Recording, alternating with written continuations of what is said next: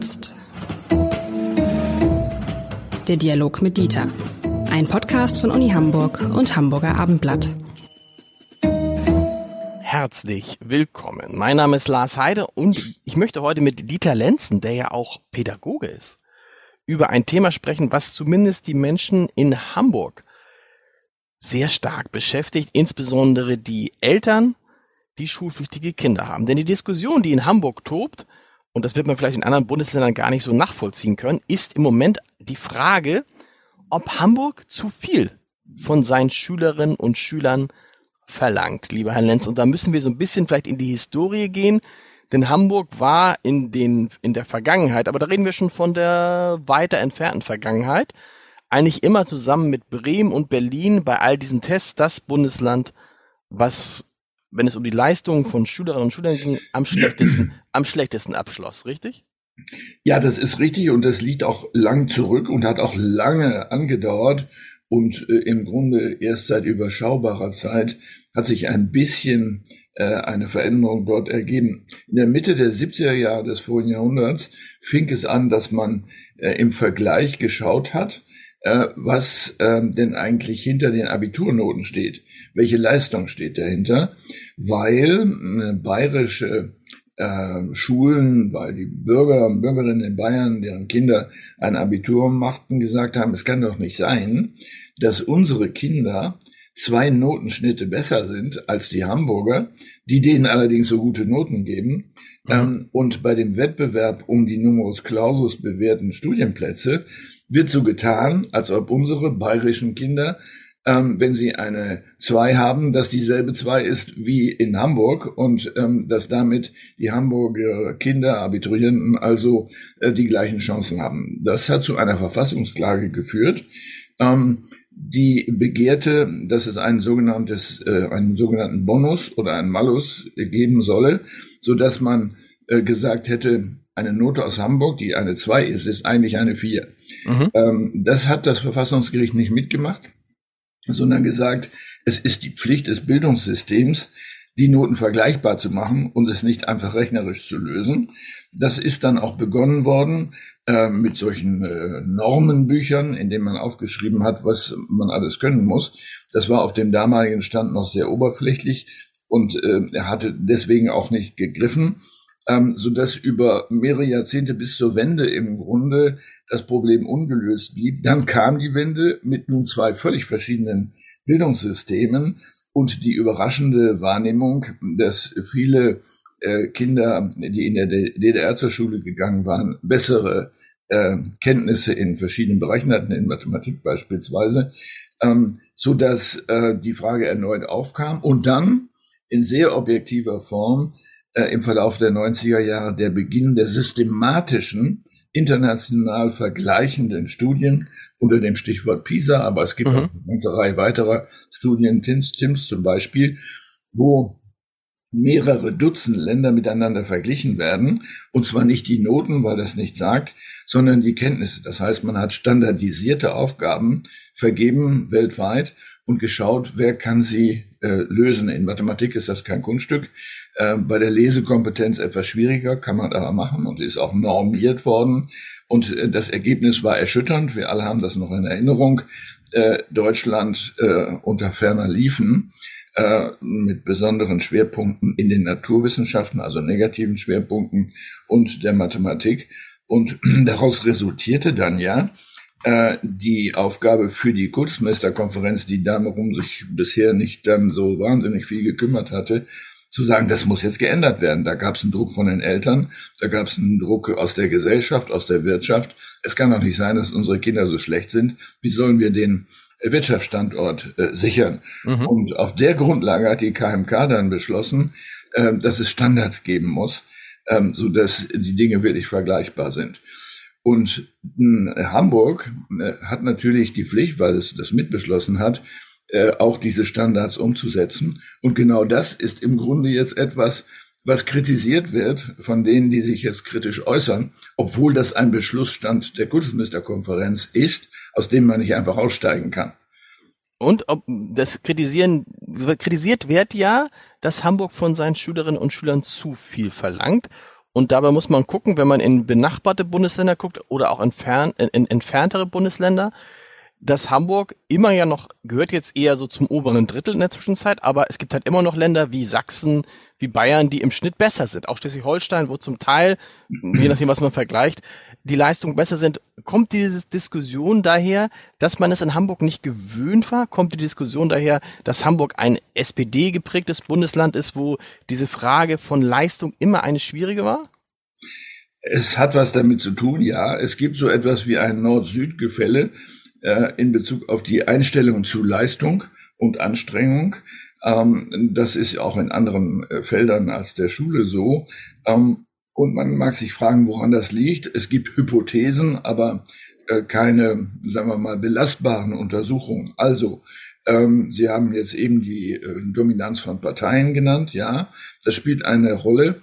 Deswegen, weil bei äh, einer leistungsorientierten Schule gleich der Verdacht besteht, dass die Kinder aus bildungsfernen Schichten benachteiligt werden. Das ist auch so.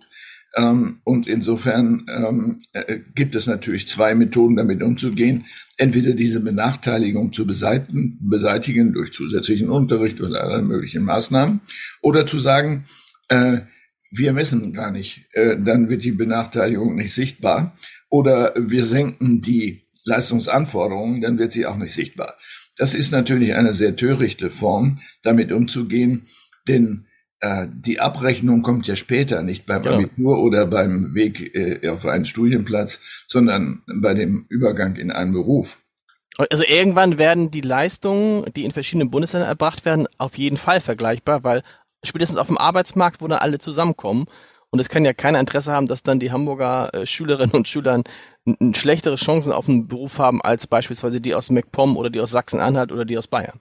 Ja, das ist im Augenblick nicht so sichtbar, weil wir diesen erheblichen Fachkräftemangel haben. Also, dass äh, man geneigt ist zu sagen, sowieso egal, äh, mein Sohn, meine Tochter kriegt alle mal eine Anstellung. Da ist was dran. Aber das bleibt nicht so. Ähm, das bleibt schon deswegen nicht so, weil die Krisen, mit denen wir im Augenblick konfrontiert werden, natürlich zur Arbeitslosigkeit führen werden. Und zwar in erheblichem Maße. Und dann geht natürlich das Gerangel um die Arbeitsplätze äh, los. Und die besseren Chancen, das wissen wir, haben immer die mit den besseren Abschlüssen. Also insofern wäre das, was im Augenblick verlangt wird von dem Senator, der mir im Übrigen leid tut in dieser Situation, wäre erstens ähm, äh, der Versuch zu verhindern, dass ähm, die äh, Abiturienten, aber auch außerhalb des Abiturs, äh, die in Hamburg zur Schule gegangen sind, schlechtere Chancen haben. Das kann man nicht ernsthaft wollen. Insofern muss man schauen, was sind das eigentlich noch weitere Motive? Ähm, denn äußern tun sich ja nicht nur Eltern, sondern auch Lehrerverbände ähm, und äh, ja, die Schüler eigentlich gar nicht so sehr. Ähm, ich versuche mal, mich unbeliebt zu machen, äh, indem äh, ich Motive nenne, die sicher auch eine Rolle spielen. Äh, wir haben in der Folge von PISA äh, Folgendes erlebt. Die äh, Untersuchungsergebnisse sind eigentlich dafür geeignet, wie wir das nennen, schulscharf zu sagen, wie gut sind die Absolventen einer ganz bestimmten Schule mhm. äh, oder eines Viertels und so weiter. Das ist einmal versucht worden, ganz am Anfang dieser Untersuchung. Dann hat es einen Sturm der Entrüstung gegeben äh, und äh, die Politiker sind eingeknickt äh, und haben das dann beseitigt, sodass nicht veröffentlicht wird, ob die Schüler des, weiß ich nicht, Ernst-Barlach-Gymnasiums besser oder schlechter sind als die des Goethe-Gymnasiums. Ähm, das ist, ähm, das ist töricht, das so zu machen, weil damit ja auch die Verbesserungschance nicht existiert, wenn die Schule XY gar nicht weiß, wie sie abgeschnitten hat, so dass sie auch keine Maßnahmen ergreifen kann.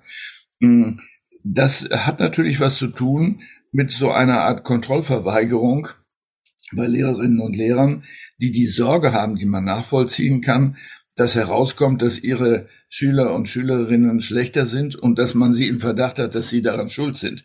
Das muss aber ja das wäre das, das wäre das wäre doch echt ein total wichtiger Punkt, oder? Man muss doch, bevor man dagegen was tun kann, muss man es ja erstmal wissen, weil sonst ist ja alles so eine anekdotische äh, äh. Em, em, em, Empirie. Dann sagt man, oh, meine Schüler. Also die Frage ist ja, das habe ich neulich auch mit einer Lehrerin diskutiert, wenn du in einer in deiner Klasse nur Schüler hast, die Dreien und Vieren schreiben, Liegt es an den Schülern? Das kann sein, weil es vielleicht in dem Viertel bei allen so ist, oder liegt es an der Lehrerin oder an dem Lehrer? Beides ist möglich. Also häufig ist es natürlich eine Mischung aus äh, mehreren okay. Gründen. Ähm, das äh, kann am Elternhaus auch liegen, dass dort die Unterstützung nicht erbracht werden kann ähm, bei bildungsfernen Elternhäusern. Ähm, das äh, kann an dem Lehrer der Lehrerin liegen. Ähm, aber äh, diese Komplexion kann man natürlich untersuchen. Man kann das herausfinden äh, und sagen, gut, die Kinder in diesem Gymnasium sind schlechter, aber das ist, wie man das, das nennt, auch ein schlechtes Einzugsgebiet, mhm. ähm, wo viel mehr Arbeit investiert werden muss, um die Kinder auf den gleichen äh, Stand zu bringen. Äh, also insofern ist das überhaupt nicht ehrenrührig. Und das muss man Lehrerinnen und Lehrern auch sagen, dass sie nicht auf dem Prüfstand stehen, sondern das System, in dem sie in einer bestimmten Schule arbeiten. Aber diese Verweigerung, ähm, eine solche, ja, als Kontrolle empfundene Untersuchung äh, zu machen und auch zu veröffentlichen, die ist da. Ich will ein Beispiel aus den Niederlanden nennen, wie man das dort macht. Ähm, dort ist es so, dass die Budgets für die Schulen zugewiesen werden auf der Basis der Leistungen der Schule bei den Abschlüssen der Kinder. Ah. So, und das hat, äh, als das eingeführt worden ist, zu einer massiven Veränderung des Leistungsverhaltens geführt, weil es durchaus sein konnte, dass eine ganze Schule geschlossen werden musste, weil sie einfach nicht gut genug war. Ähm, und äh, die Höhe des Budgets ist auch davon abhängig. Ähm, das äh, ist natürlich etwas ganz anderes, weil dann die Schule motiviert sein muss, äh, ihre Abschlüsse zu verbessern, ihren Kenntnisstand zu verbessern, äh, weil im Grunde äh, das Leben der Schule davon abhängt. Ähm, das haben wir hier nicht, sondern hier haben wir ein sehr starkes Gleichheitsdenken in äh, Deutschland, so dass die Zuweisung von Schulbudgets von anderen Parametern abhängt, von der Zahl der Schüler beispielsweise, ähm, und nicht von dem, äh, von den Effekten, die eine Einrichtung äh, hat. Also das wäre sozusagen die Frage nach den Motiven in der Lehrerschaft, ähm, die man, wo man wirklich auch sagen muss, habt doch keine Sorge, es ist doch in eurem Sinne. Das zweite sind die Eltern, die sich ja jetzt auch sehr äh, zu Wort gemeldet haben. Das ist etwas schwerer herauszufinden. Ähm, ich würde das mal in die Formel bringen, vielleicht so etwas wie eine Angst vor der Wahrheit äh, über die Chancen des Kindes. Ähm, die Hoffnung durchzutauchen, ähm, dass nicht gemerkt wird, dass mein Sohn, meine Tochter eigentlich nicht so wahnsinnig begabt ist, wie ich es gerne hätte, äh, sondern einfach schlicht durchschnittlich ist. Diese Wahrheit hm, sozusagen auf dem Papier zu haben, ist etwas anderes, als es zu ahnen. Ähm, das kann man verstehen, ist auch nicht ehrenrührig, mhm. denn dass Eltern möchten, dass ihre Kinder einen guten Lebensweg gehen äh, und äh, dazu zumindest es so aussieht, als ob sie hervorragende Noten haben, das kann man nachvollziehen und man kann sagen, ja, es ist auch die Aufgabe von Eltern, ihre Kinder zu schützen. Aber es ist on the long run, im langen Verlauf betrachtet, ähm, ist es einfach auch töricht, äh, weil am Ende kommt die Abrechnung äh, im Leben, im Arbeitsleben und so weiter. Und dann haben wir natürlich noch die Schülerinnen und Schüler, okay, das ist vielleicht nicht systematisch anzugehen. Man mag äh, vielleicht denken, es gibt sowas wie eine Anstrengungsverweigerung. Ähm, das ist beim Menschen schlechthin der Fall. Ähm, denn äh, wir leben ja nach einem ökonomischen Prinzip mit möglichst wenig äh, Aufwand, möglichst große Effekte zu erzielen. Und wo ist das sichtbarer als in der Schule? Das wissen wir alle, die wir mal in einer Schule waren. Sie haben gerade gesagt, der Schulsenator Thies Rabe tut Ihnen leid. Der ist jetzt schon sehr, sehr lange Schulsenator, das elfte Jahr, wenn ich richtig mitgezählt habe, und ist ein totaler Verfechter dieses Leistungsprinzips, hat damit viele Anhänger und viele Gegner, zieht das aber durch, ne? Und Sie sagen zu Recht. Ja, also im Grunde tut er ja nichts anderes, als die Beschlüsse der Kultusministerkonferenz umzusetzen. Er verhält sich sozusagen gesetzeskonform. Diese Kultusministerkonferenz ist ja eine Verlegenheitslösung für den Umstand, dass wir ein föderales Bildungssystem haben, äh, um überhaupt Vergleichbarkeit herzustellen. Roman Herzog hat sich über die KMK äh, das ist ja die Abkürzung dafür, lustig gemacht, indem er gesagt hat, das ist ein Kardinalskollegium. Äh, die sich nur mit der Festlegung der Ferienzeiten beschäftigen. Das war auch so ähm, in den 80er Jahren beispielsweise oder davor. Aber das ist nicht mehr so, sondern äh, die Minister haben natürlich verstanden, dass man nicht so weiter äh, wursteln kann, wie das über Jahrzehnte der Fall war, um den, äh, den Wirtschaftsstandort nicht zu gefährden und natürlich die Zukunft der einzelnen Menschen. Es ist interessant deshalb, dass Thies Rabe so leistungsorientiert ist, weil natürlich der Traum eines jeden SPD-Ministers, eines jeden SPD-Senators, Senatorin eigentlich ja immer ist, der der sozialen Chancengleichheit. Ne? Ich, ich habe eine Zeit lang ja in Bremen gearbeitet, das ist sehr ausgeprägt. Da hat man die Standards so weit runtergesetzt, das kann man ja auch machen, dass möglichst alle die Chance haben, irgendwie das, den höchsten Bildungsabschluss zu erreichen, was dazu führte, dass Bremen halt, glaube ich, fest zementiert unten ist äh, bei diesen Leistungskontrollen. Ähm, das heißt, er kämpft, Thies Rabe kämpft nicht nur gegen einen Teil von Lehrern und Lehrern und Eltern, er kämpft auch gegen den großen Traum der SPD, von dem man sagen muss, es ist ein falscher Traum, oder? Es gibt diese sozusagen dieses, dass jeder, dass jeder alles erreichen kann, ist zwar theoretisch möglich, in der wenn man das aber quantitativ sich anguckt, gibt es die großen Unterschiede allein schon durch die Geburt. Wozu Politik eine Pflicht hat, ist nicht Gleichheit herzustellen. Das ist in der Verfassung auch nirgendwo aufgeschrieben worden. Es wird häufig falsch gelesen, das ist einfach Unfug, das steht da nicht, sondern Chancengleichheit herzustellen. Ja. Das ist etwas anderes. Das heißt, da, wo jemand schlechtere Chancen hat, weil er oder sie aus einem bildungsfernen Haushalt kommt, in einem schlechten Wohngebiet wohnt oder welche Umstände auch immer, eine eigene Behinderung. Dort müssen die Chancen verbessert werden. Aber ohne Anstrengung geht das nicht. Zu mogeln kann nicht die Lösung sein. Anstrengung ist ein gutes, guter, guter Punkt. Haben wir uns im Norden, das wundert mich ja, im Norden haben wir das verlernt, uns anzustrengen, weil wir sind doch alles eigentlich äh, protestantisch aufgewachsen. Da ist doch so Disziplin und Anstrengung eigentlich ein Teil unserer, unserer, unseres Lebens gewesen über Jahrzehnte, Jahrhunderte.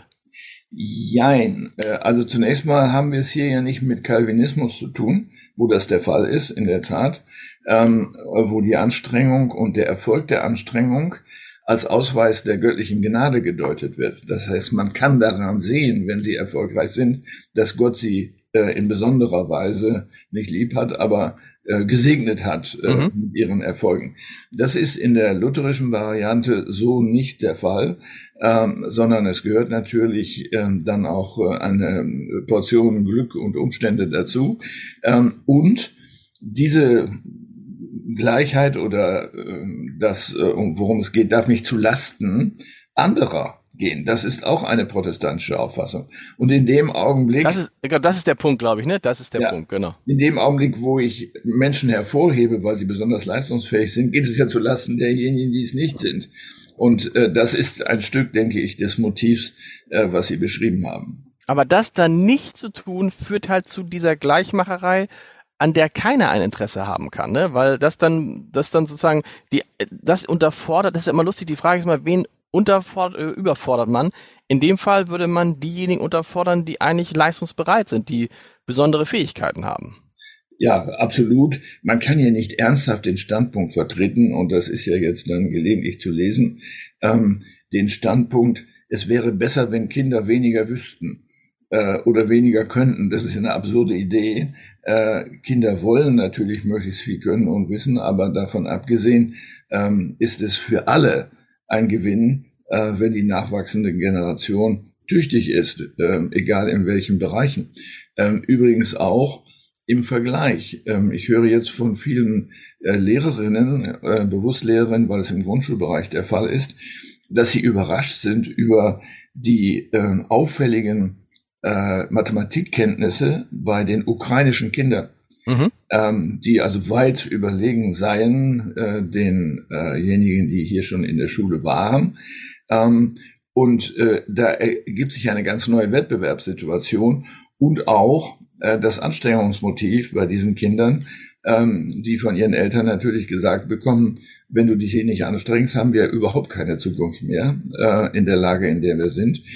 Äh, und äh, auch um gerade über Migration zu reden, die auffälligen positiven äh, Leistungen bei griechischen Migranten. Mhm. So, mit anderen Worten, es gibt Hintergründe, epochaler Natur, in diesem Fall äh, der Krieg oder andere, ähm, die dazu führen, dass die Leistungsbereitschaft, die Anstrengungsbereitschaft größer ist und dadurch entsteht schon eine Ungleichheit. Sie können ja den Kindern nicht sagen, bitte seid faul. nee, das ist wahr.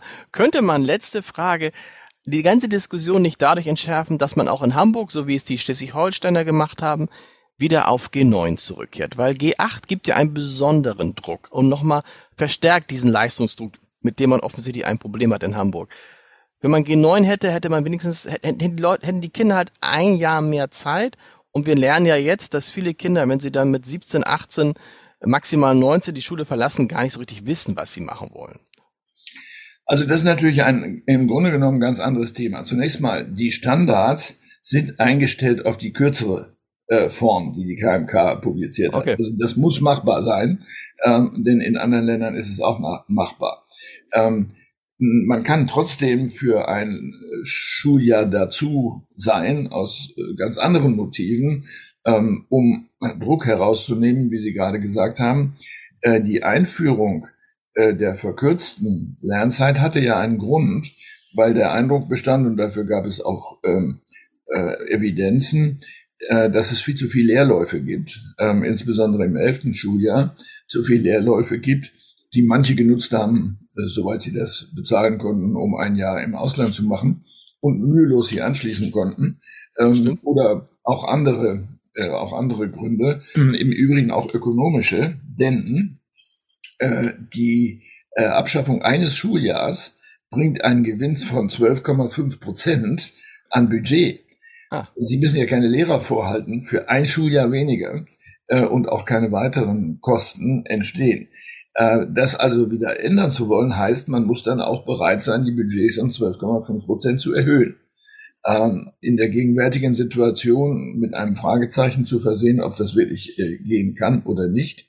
Ähm, auf der anderen Seite kann man sagen, es gibt einen Barockpädagogen, der in der Zeit des Barocks äh, tätig war, Comenius, äh, der den Satz geprägt hat, äh, dass am Ende jeder alles lernen kann. Es ist nur eine Frage der Zeit.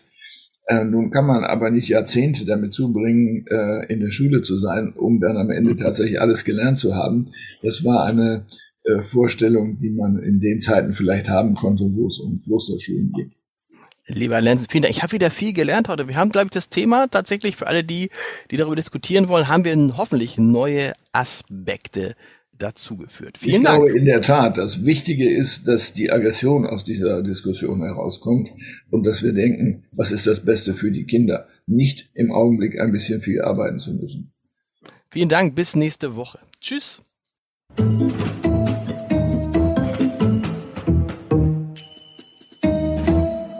Weitere Podcasts vom Hamburger Abendblatt finden Sie auf abendblatt.de slash podcast.